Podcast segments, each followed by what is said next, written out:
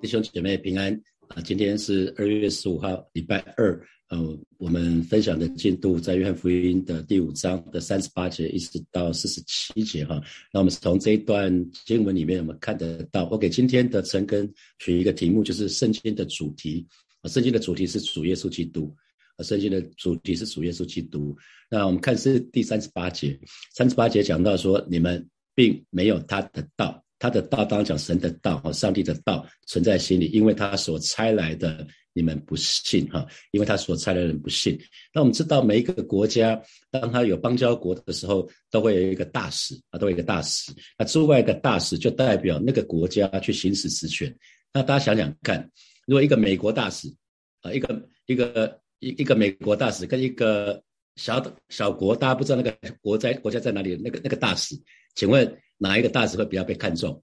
啊，大家可以在留言本里面写下来。你觉得美国大使或者是那个小国，大家叫不出名字那个小国的大使谁会比较看重？很明显哈，其实一般来看的话，其实很明显，大家都会都会是国家国家越大，大家越看重啊。虽然是大使而已，因为大使就代表那个国家，所以今天今天呃。耶稣他对这些宗宗教领袖讲的是说：你们并没有神的道，真正把神的道放在你的心里头，因为神所差来的，你们根本就不信他，哈，根本就不信他。因为在古代，古代钦差大臣会代表皇帝或是代表一个王去宣布王的旨意，可他不只是宣布王的旨意哦，他同时行使职权哦。好，为什么钦钦差大臣有尚方宝剑？就是如果如果是。接接那个圣旨的人，他只是接了接了圣旨，接了圣旨是把王或者皇帝的心意把它吩咐下去。可他如果不照做的话，那个要杀头的。所以钦差大臣也要行使职权的。所以在新约圣经里面就有一个比喻，就是葡萄葡萄园的租户，葡萄园租户呢该交该定按时交交那个房租啊，交地租啊，然后不交，就那个主人不是就派了仆人去收租吗？一次、两次、三次，然后都收不到，那仆人就彼此摸着，就就就回到主人那边。主人最后派了谁去？派了儿子去是吗？派了儿子去，结果这个葡萄园的租户心里面很凶恶，就说：“哦，这个这个可以承受产业的来了，我们把他杀掉，这个地方就归我们。”就把连儿子都把他杀掉了，你知道吗？后来这个这个主人说：“哇，这个仆这个租户太太恶了啊，这个这个要要惩罚他啊。”所以其实。耶稣要讲的是说，当你不相信主耶稣的时候，其实就是心中无神呐。啊，如果不相信主耶稣，其实就是心中无神；不听从神呢，其实就是不相信神。所以心中有神，就必定会听从神，会相信神，那就会就会很自然的，就是会相信上帝所差来的耶稣基督啊。这是这是耶稣要讲的，在这段话里面。然后他继续说了哦，你们查考圣经啊，你们查考圣经，那当。呃，和本他有一个挂号，他是说，或者是说，你们应当查考圣经，因为呢，你们以为内中有永生，给我做见证的，就是这经哈。那对照新普及一本讲的是，你们查考圣经，认为可以从中得到得到永生，然而圣经所指的就是我，而且讲的更具体了哦，圣经所指的就是我啊，给我做见证的就是这经。所以到耶稣时代，到耶稣时代，其实只有旧约圣经。所以就是有呃摩西五经创出立民生，然后有一些历史书，然后有大先知书，有小先知书，然后也有诗歌文学、智慧的文学这些啊，包括诗篇啊，包括箴言这些都已经被整理下来了哈。那所以在在耶稣时代讲的是这些旧约圣经，在旧约圣经里面所讲的有一个重点就是耶稣，所以我就要问一下弟兄姐妹，弟兄姐妹你在读圣经的时候。有在每卷书卷里面都读到耶稣吗？都有读出来吗？对不对？因为耶稣直接讲哦，呃，圣经所指的就是我，呃，所以旧约圣经我们一直讲旧约圣经是影子，新约时新约的时候是实体啊。旧约的时候它里面讲的部分就是是比较有的时候是比较隐含的。那创世纪，比如说以创世纪为例，创世纪的主题啊，创世纪的主题在呃伊甸园里面当。亚当夏娃犯的罪，然后那可是神并没有惩罚神神给亚当夏娃的惩罚其实蛮轻的哈啊，那又给他们穿上比衣，可是神其实在宣布那个蛇就蛇就有祸了哈。那神说那个夏娃的后裔要跟蛇要敌对，所以所以里面来讲的就是耶稣就是女人的后裔，耶稣就是那个女人的后裔啊。那在出埃及记里面，我们讲到逾越节啊，月节有一个羔羊，羔羊要为家家户户都要杀羔羊，宰杀羔羊，所以耶稣就是那个逾越节的羔羊。在立位记里面讲到五种祭，那其实讲说穿了，其实要讲的是耶稣就是那个挽回祭，要挽回我们跟神的关系。在民数记里面，最重要的是在讲到耶稣就是那个磐石，在他们缺水的时候，摩西不是击打磐石让他们有水喝吗？所以他讲的是耶稣是我们的磐石。在生命记里面讲到，呃，大家非常敬重摩西，可是摩西讲到说，神要为你们兴起一位先知像我啊，在后面。那所以耶稣耶稣就是那个最大的先知。那在约书亚记，我们还记得约书亚约书亚刚接的时候，准备要进迦南地的时候。看到一个呃，看到一个元帅哈，那那那那个他问说：“你跟我们一起吗？”我那那这个元帅就是带领他们征战的元帅哈。其实其实耶稣就是带领我们每位神的儿女征战的一个元帅。那在四世纪里面，其实讲到耶稣就是我们的救主哈。那路德记里面讲到耶稣就是那个至圣的至至亲至亲的那个亲属，至非常靠近的亲属是我可以为我们赎回产业的，所以。旧约的每一卷书卷都在都在讲耶稣，都在指明耶稣。那甚至其实先知书里面就讲的更具体了哦。那我们在这提到过，如果今天我跟假设我跟尹中哈，我们我们素素不相识，然后一个在美国，一个在台湾，那我们我们约了，我要把一个很重要的东西要交给尹中，可是我们从来没有见过面。以现代今天的角度来讲，很简单啊，我们就拍一个拍个照片，然后彼此用网络直接传过去，然后就讲说那个尹中长长得很帅啊，然后大概是呃，比如说六十五公斤，然后啊，然后啊，尹中说那时候说，哎，我带个篮球在那边在机场的时候打个篮球，那就知道是我哦，大大概是这样，可以可以可以可以讲得很清楚。可是就因为那个时候通讯没有这么发达，那个天赋就透过先知。他们有很多的预言，预言里面包括耶稣在什么地方出生，那用什么方式出生，然后耶稣生活的样子是什么，其实都讲得很清楚，就直接预告。那以至于耶稣来的时候，我们就不会 miss 掉。好，那比如说，比如说我们翻一下圣经，在弥迦弥迦书，大家翻得到弥迦书吗？希望大家可以翻到弥迦书哈。弥迦书的弥迦书的弥迦书在约拿书的后面。约拿书是那个儿主儿主的孩子最最知道的哈，就是耶稣被那不是耶稣了，就是约拿被吞在鱼腹里里面。我们来看弥迦书，弥迦书的第五章的第二节，弥迦书的第五章的第二节，弥迦书的第五章的第二节。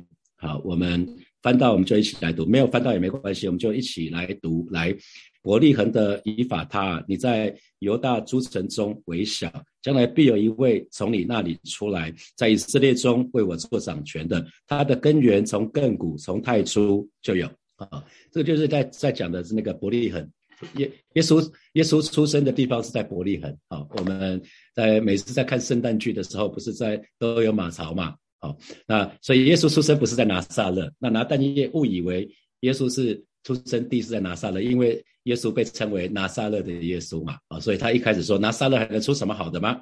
啊，可是耶稣其实是在伯利恒出生的，所以耶稣在旧约圣经的弥迦书里面就预告了，呃，那个弥赛亚出生的地方会是在伯利恒啊。那还有一个地方在以赛亚书，以赛亚书我们可以往前翻，以赛亚书，以赛亚书是大先知书里面的第一卷啊，在塞耶埃结旦哈，以赛亚书我们翻到以赛亚书的第七章。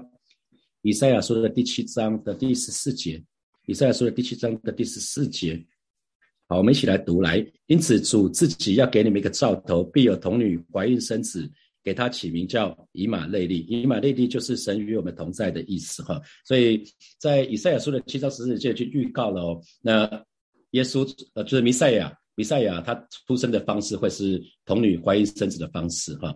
那好，那在以赛亚书再往后翻一点，一样是在以赛亚书的第五十二章。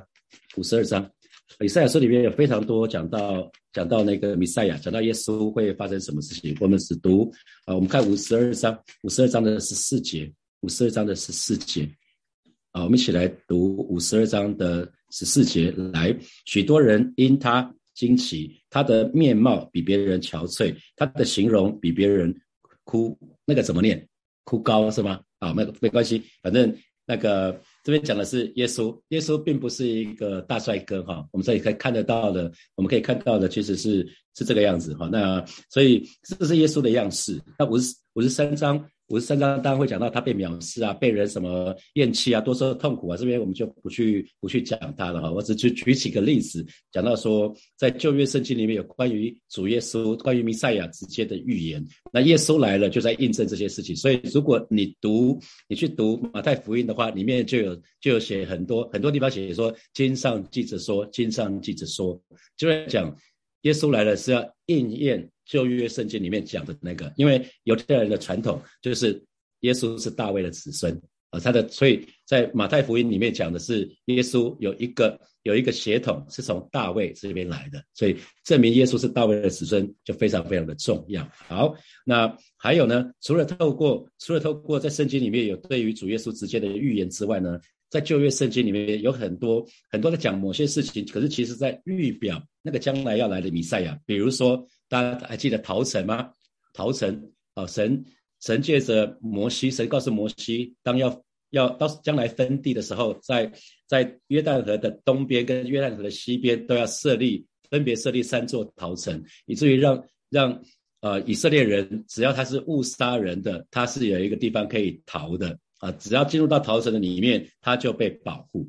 啊，那逃城讲的是什么？就是避难所嘛，可以从死亡里面出来。本来杀人的，在摩西摩西颁布十诫里面，杀人的就要死嘛，不可杀人嘛。啊，不可杀人是十诫里面其中一个嘛。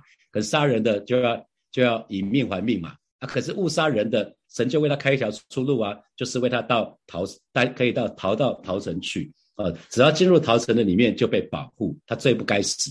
那今天神也爱我们，所以他把他独生爱子耶稣差派到这个世界。只要相信耶稣的，我们就进入到那个逃城的里面，我们就进入到那个避难所的里面。只要我们一进到耶稣的里面，我们就得到那个保护嘛。啊，所以在旧约圣经里面有好多的预表。那约瑟其实也是一个预表。约瑟，约瑟是雅各，雅各最爱的十二个儿子里面，他最爱的那个儿子，所以是所以是雅各的爱子。然后呢，他被出卖嘛。然后他受受到很多的苦难，被下在监狱的里面。可是呢，他愿意饶恕啊，啊，他愿意饶恕。结果呢，因着他他在法老法老王面前啊，他一人之下，万人之上，然后他就拯救以色列的百姓啊。他顺服顺服神的心意道理，虽然在很挣扎、很痛苦的环境，他顺服道理，最后呢被高举嘛。啊，所以这不就是耶稣吗？耶稣是神的神最爱的，这是我的爱子嘛。然后被他被被犹大出卖嘛。他受了很多苦难，十字架的苦难嘛，可他愿意饶恕啊。他在十字架上不是说父啊，他们所做的不知道，赦免他们吗？啊，然后他拯救，他不只是拯救以色列百姓，他拯救全人类，他拯救全人类，他顺服，他顺服神，以至于死在十字架上嘛。那最后被高举，所以没有唯独耶稣啊，在我们刚唱的那个，我们唱刚刚唱的那首诗歌，我们刚唱的那首诗歌。啊，就是就在讲这个事情啊。然后以撒其实也是，以撒也是主耶稣的预表。他是他是那个亚伯拉罕，圣经里面说他是亚伯拉罕的独生子啊。虽然亚伯拉罕还有以斯玛利，可是是从以从撒拉生的才算哈。那亚伯拉罕献祭，献上献上以撒，然后也象征象征是那个他愿意顺服，然后被被献祭，被献祭，这这就是耶稣哈。所以我们说圣经整本圣经旧约圣经，它就好像是一。就像就好像是地图，然后我们可以用这张地图就可以去找到耶稣。我们大家有没有听过一呃一句成语叫做“按图索骥”？有吗？按图索骥，就是你只要看着图就可以找到找到那个马哈。那所以怎怎么找到耶稣？其实你只要去看地图就可以找到耶稣啊。可是我知道现在很多人都不喜欢看地图，是吧？我记得我第一次到美国去的时候，然后我们我们要。我们要去某个地方，其实不知道，当时还没有 GPS 的时代。跟姐妹，现在有 GPS 实在是很幸福哈。那当时没有 GPS 的时代，然后我们要看地图，那地图很大张。美国人，你去美国租车，去 Hertz 租车，那就很大张。有时候你光是找你在哪里就找半天了哈。然后我的我的那个美国朋友哈，我就我就觉得他看地图好像好像看了半天了，我就说，哎，我们去问一下问一下人好不好？然后跟我说，哎，永成这边。男美国男人不问路的啦，他说美国男人不问路的，我就想说，哎，这个还蛮妙的。就姐妹，你们问路的经验有吗？你们问问路的经验有哈？有没有问错人的经验？有吗？有没有问问人？可能问两个人，一个跟讲说在这边，一个跟讲在这边，有吗？好，所以如果你不好好看圣经的话，呃，老师问别人说，那你觉得耶稣是怎样？你觉得神是怎么样一位神？哦，你就会听到哦，神好像是这样的一位神，神好像是这样一位神，神好像是这样一位神。如果你都喜欢听别人的哈，不自己去读圣经的话，就好像问不不好好看地图，然后去不好好看 GPS，然后去问别人，最后是欲速则不达。反而会浪费很多的时间，因为很多人会给你错误的资讯。有没有人喜欢玩拼图的？我拼我讲拼图的不是那个四块，像我们家孙女一一开始一两岁的时候玩的那个，可能是一一百一百个 piece 以上的。请问你们玩拼图，通常比较多片的，你们会看着拼图和上面那个那个拼的，还是说不看就直接拼的？应该都有嘛，哈，因为特别是那种一千个 pieces 以上那个都很复杂，然后每一个地方都很像，颜色都很靠近，你如果不看，几乎是拼不出来的。那如果有人整理，拿一个错的错的盒子上盖，拿一个抽的上盖，可是把那个一一块一块的拼在那里，那你一定拼不起来的嘛，是吧？所以鼓励弟兄姐妹，你一定要在二零二二年好好的读圣经呐，因为圣经就是找到主耶稣的地图啊，这个非常非常的重要。那因为拼图拼图的上面有全貌。拼图和上面的全貌其实就是很像今天的新约圣经，因为旧约是影子，比较爱比较爱比较不不不是这么清楚，不是直接讲。可是新约圣经的时候，如果你把旧约跟新约对照读的时候，其实你就懂了哈，你就懂了。好，第三三十九节同同时他也讲到说，耶稣也其实在三九节里面要提到说，啊，你们查考圣经，因你因你们以为。内中有永生，给我作见的就是这经啊，这就是这经啊。因为那个新普基本讲的是你们查考圣经，认为可以从中得到永生。然而圣经所指的就是我哈，圣经所指的就是我啊。所以其实，在三九节里面讲的是这样子。虽然犹太人他们很努力的查考圣经，可是他们比较像是说，因为在呃以斯拉尼西米第三次归回的时候，其实他们从旧约圣经里面，他们开始整理有系统的整理旧约圣经。他们要查考说，哎，为什么？为什么身为犹太人的选，呃，身为上帝的选民，可是国家灭掉了，北国被灭掉了，南国被灭掉了，到底发生什么事？所以他们一开始是是从这个角度去看的啊。可是很可惜的是，他们没有发现啊，就是后来后来新约旧约圣经被整理下来了，这些书卷被整理下来了。可是后来犹太人去读，特别是宗教领袖，记得当时耶稣那个时代。印刷术还没有发明哦，印刷术还没有发明。印刷术发明之后，书籍才可以普及，所以那个时候都是手抄，手抄的，手抄就只有少数人可以拥有那个旧约圣经。那当时的人几乎都没有受教育啊，当时的人都没有受教育。那这群犹太人的宗教领袖，他们是有受教育的，他们对圣经是很熟的。可是呢，很可惜的是，他们仍然没有发现主耶稣就是生命。因为他们只是在他们的圣经，他们说他们读圣经只是很多的知识，多了很多的知识啊，所以很可惜。第四十节，耶稣就进一步说了：“然而你们不肯到我这里来得生命。”弟兄姐妹，你在读圣经的时候，一定要知道圣经是神的话。耶稣说：“我就是生命的粮。”所以你每一次在读圣经的时候，一定要让自己生命越来越有力量。因为当我们跟神连接在一起的时候，我们的生命就可以得到滋润，我们生命就可以得到保持，我们生命就可以越来越不一样。可是这群犹太人、宗教人士，他们读了很多的圣经，他们脑袋就越来越大，越来越大，越来越大，心越来越小，越来越小，因为他们不明白神的爱。啊，第第四十二节就说了，我先跳到这边，四十一节等一下我们再来看。四十二节里面就说了，但我知道你们心里没有神的爱。哦，原来问题来了，他们在读圣经，可是他们没有对神的爱，他们有对神的惧怕，他们没有对神的爱，他们他们乃是。充满对神的神的惧怕，所以他们很怕说：“哎，你这个安息日你在做这个事情，你会把我们带衰哦，你不可以这样做哦。”他们会不断的不断的做这件事情，做纠察队的队长啊，不肯到神的面前来得生命，因为他们不知道神的心意。弟兄姐妹，所以是情人节，我我就非常盼望教会里面单身的社青，适合进入婚姻的，都可以进入到恋情的里面。那可弟兄姐妹，你知道哈，我们常一直在讲话语。话语是传达我们这个人里面我们在想什么嘛？话语是传达我们里面思想的一个一个方式，所以我们常常会有四个字叫谈情说爱，是吗？谈情说爱，所以要进入恋情里面，一定要常常说话嘛。如果两个人都只能用眼睛，哇，那个眼睛能够做的事情不多嘛，哈。好，那个挑往上，大家大家看到那个呃，你可能只能眉毛往上，中间往下啊，可能没没几个，没有太多的太多可以来表达你的心意的方式。那你知道吗？话语是传达我们的情感、传达我们的思想的一个方式。可是你知道，如果如果没有，如果如果没有爱心的话，其实你根本就没有办法明白，也不想明白他说的话到底是什么意思。如果没有对对方的爱啊，可是如果有爱的话。当我们听到对方说的话，会以对方的角度来看。比如说啊，比如说在伊甸园里面，神创造亚当夏娃，神创造亚当的时候啊，那就对亚当说了：，你园中所有的园所有的果子都可以吃，只有那一棵分别善恶的树，它的果子你不能吃。所以其实，如果他们可以从神的角度来看的话，他们就会知道说：，哦，不能吃，不能吃这个果子是神的保护。因为吃的时候必死嘛，所以是神的保护，而不是出于神的狭隘。他们，你看他们神讲了这么长的一段话，他们只抓住一句话说：“这不能吃。”啊，他忘记了其他所有东西都可以吃，只有这个不能吃哦。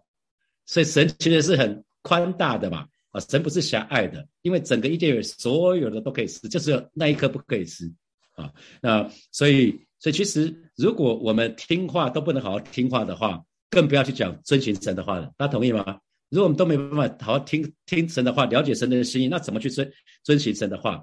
所以我们讲到说，刚引中那首歌，爱多一点点，哈，让爱多一点点，就盼望巴不得在虎年这一年，新的这一年虎年，我们都可以爱神再更多一点点。那什么是爱神？说真的，爱神一定会看重神嘛？你爱一个人，你会看重他嘛？你爱神就会看重神嘛？那什么叫看重神？看重神的话语嘛？就你看重神的话语。那不懂不懂神的话语在说什么，就会去问嘛，就会了解神的话语，明白神的话语，然后听神的话语，遵循神的话语嘛。这叫做爱神。所以爱神是可以讲的很具体的，是我们看重神，我们看重神的话语，我们愿意了解明白神的话语，听他的话语，遵守他的话语嘛。因为神的话语就说的很清楚了，有的话又遵守，那人就是爱我的，爱我的我也要爱他嘛。啊，所以如果你渴望跟神有更深的关系，我鼓我就鼓励你更多的看重神的话语啊，圣经圣经就是神的话语嘛，所以为什么要带大家每一天我们一起来默想神的话语，这是非常非常的重要哈。那我们再来看马太福音，我们稍微翻一下马太福音的第二十二章，马太福音的第二十二章三十七节到三十八节。呃，三十七节到三十八节，我们非常熟悉的大诫命啊，除了除了大使命之外，有有大诫命啊。三十六节就说了，呃，法利赛人就问了耶稣说：“夫子，律法上的诫命哪一条是最大的？”那这刚刚讲的是摩西十诫的里面，那那十诫哪一条是最大的？那耶稣就对这个这个律法师就说了：“哦，你要尽心、尽性、尽意爱主你的神啊。”三十八节说这是诫命中的第一，且是最大的。那三十九节说其次也相仿，就是要。爱人如己，哈，所以看到了吗？这个是很重要，就是最最最大的诫命，就是要尽心、尽性、尽意爱主我们的神嘛，哈。我有之前之前蛮常搭飞机的，哈。我每次搭飞机的时候，早先不知道，其实我就会问问那个 check in 的时候，就问说，我可不可以上飞机的时候，我旁边不要有小孩？他说我不知道，我最怕上飞机了，因为我上飞机就通常就是坐夜班夜班飞机嘛，然后就睡睡到睡到。欧洲飞到美国，然后就可以去直接无缝接轨，就去就去上班嘛，哈。那很多时候附近有小小孩，会影响到我的睡眠啊。那我有时候看到听到那个孩子在在哭的时候，我就觉得那些妈妈好厉害哦。妈妈听到你知道孩子的哭声，对我来讲，我听起来都一样啊。可是那些妈妈，他们就可以分辨孩子哭这个哭声是肚子饿了，这种哭声是尿不湿的，或者是有一种哭声就是赖皮在撒娇，就是你要把他抱起来，那美丽师母也有这个功力，嗯，他就说哦，这个他是在塞奈的啊，他在塞奈的，我说你怎么知道？他说我就是知道哦，所以其实当你真的很很很去体贴一个人的心的时候，你就会知道。好，所以我我就鼓励弟兄姐妹，每一次在读经的时候，你说哎呀，怎么可能或许有些弟兄姐妹，你每次读经的时候，你说啊，每一个字我都知道，为什么读起来我就不不明白？那我鼓励你，你在读经的时候可以先做一个祷告，就是主啊，我渴望明白你的心意。我要用爱你的心来读这段圣经，我不是只是要追求知识而已，我渴望从里面可以得到生命，因为你就是生命的粮。祈求圣灵来帮助我，我相信你每次读圣经的时候就做祷告，神会帮助我们。好，四十四节是说你们互相受荣耀，却不求从独一之神来的荣耀，怎能信我呢？很多时候我们。读经，我们一个目的是错的。有的时候我们服侍目的是错的，因为我们想要得到从人来的肯定，从人来的的荣耀。可是对比耶稣呢，是十一节说的，我不受从人来的荣耀。新普基本讲的是说，我不在乎你们的赞许。啊，耶稣讲的很很帅哦，他说我不在乎你们的赞许。所以我们要看耶稣做什么，我们就照做。所以弟兄姐妹记得，我们每次读圣经的时候，我们难道我们只是为了读更多的知识？我不是说知识不好。可是我们一定要从圣经里面，一定要有一个目目的是读圣经是为了认识神，更多的认识神啊，更多的认识神，而不是为了得到人的肯定，或是得到呃好像有一个成就感啊，或者是我们我们之前讲过了，不是读圣经是为了证明自己的意见是对的。其实我鼓励大家好好的读经啊，因为在读经在默想神的话语的时候，我们就很容易听到神的声音，特别我们需要引导的时候，我们就可以听到神对我们说说的声音那，这是。呃，让我们可以事事半功倍哈。那所以，如果读经，我们是为了得到人的认可、人的尊敬、人的称赞，那其实跟神的心意是很不一样的啊。那啊。我想，呃，四十五节、四十六节、四七节就在讲说什么？他说：“不要想我在父面前要告你们，也会告你们，就是你们所仰赖的摩西。你们如果信摩西，也必信我，因为他书上面有写着，有指着我写的话。你们若不信他的书，怎能信我的话呢？因为摩犹太人非常敬重摩西，哈，呃，神透过摩西留下了摩西五经。那摩西五经也是为了见证主耶稣存在的嘛。那那所以其实，呃，我们在。对照新约，新约里面讲说，律法是叫我们知罪嘛，因着律法叫我们知罪，所以我们知道是我们是罪人，我们才会需要到主耶稣的面前哈。那可是我们又知道，诫命十诫，单单的十诫是不能拯救人的，因为律法律律法并没有能力可以饶恕人啊。律法只是让我们知道说，无论我们在怎么努力，因为只要违反一条律法，我们就是罪人哦。所以这个摩西五经让我们很知道说，我们好需要神的恩典哦。如果没有恩，没有神的恩典怎么办啊？所以这就是我们讲的律法与福音。我们非常需要神的恩惠，因为当我们认认识耶稣的时候，我们就可以得到这个相信耶稣的时候，我们就得到这个白白的恩典。有病的才需要医生，我们承认我们是罪人，我们才需要耶稣。所以耶稣为什么需要道成肉身来到这个世界，为我们的为我们的罪舍舍在舍命在十字架上，为的就是这件事情。大家有个题目是，请问弟兄姐妹，你读经的目的究竟是什么？好，那再来，请问你比较通常你比较在乎人的肯定、称赞，或者是讨神的喜悦呢？那最后我们只能靠恩典得救，而不是靠努力的遵行神的律法。那这给你我什么样的提醒呢？我们有五分钟的时间，呃，默想一下，思想一下，然后等一下我们再一起来祷告。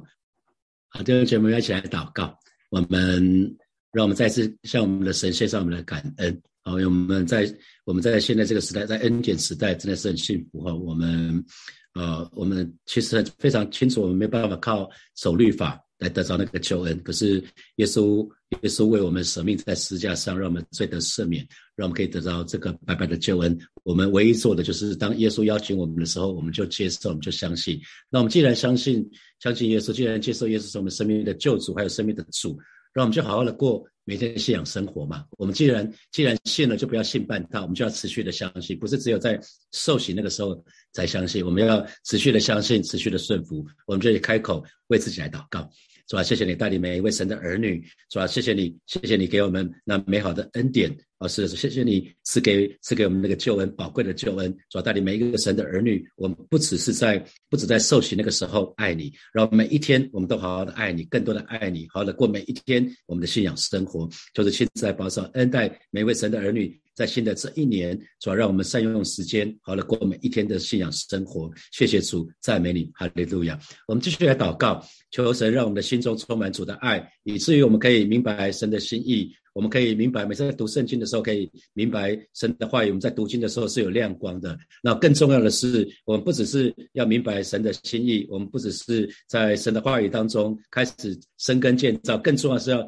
顺服神的话语，遵循神的话语，我们这里开口为自己来祷告。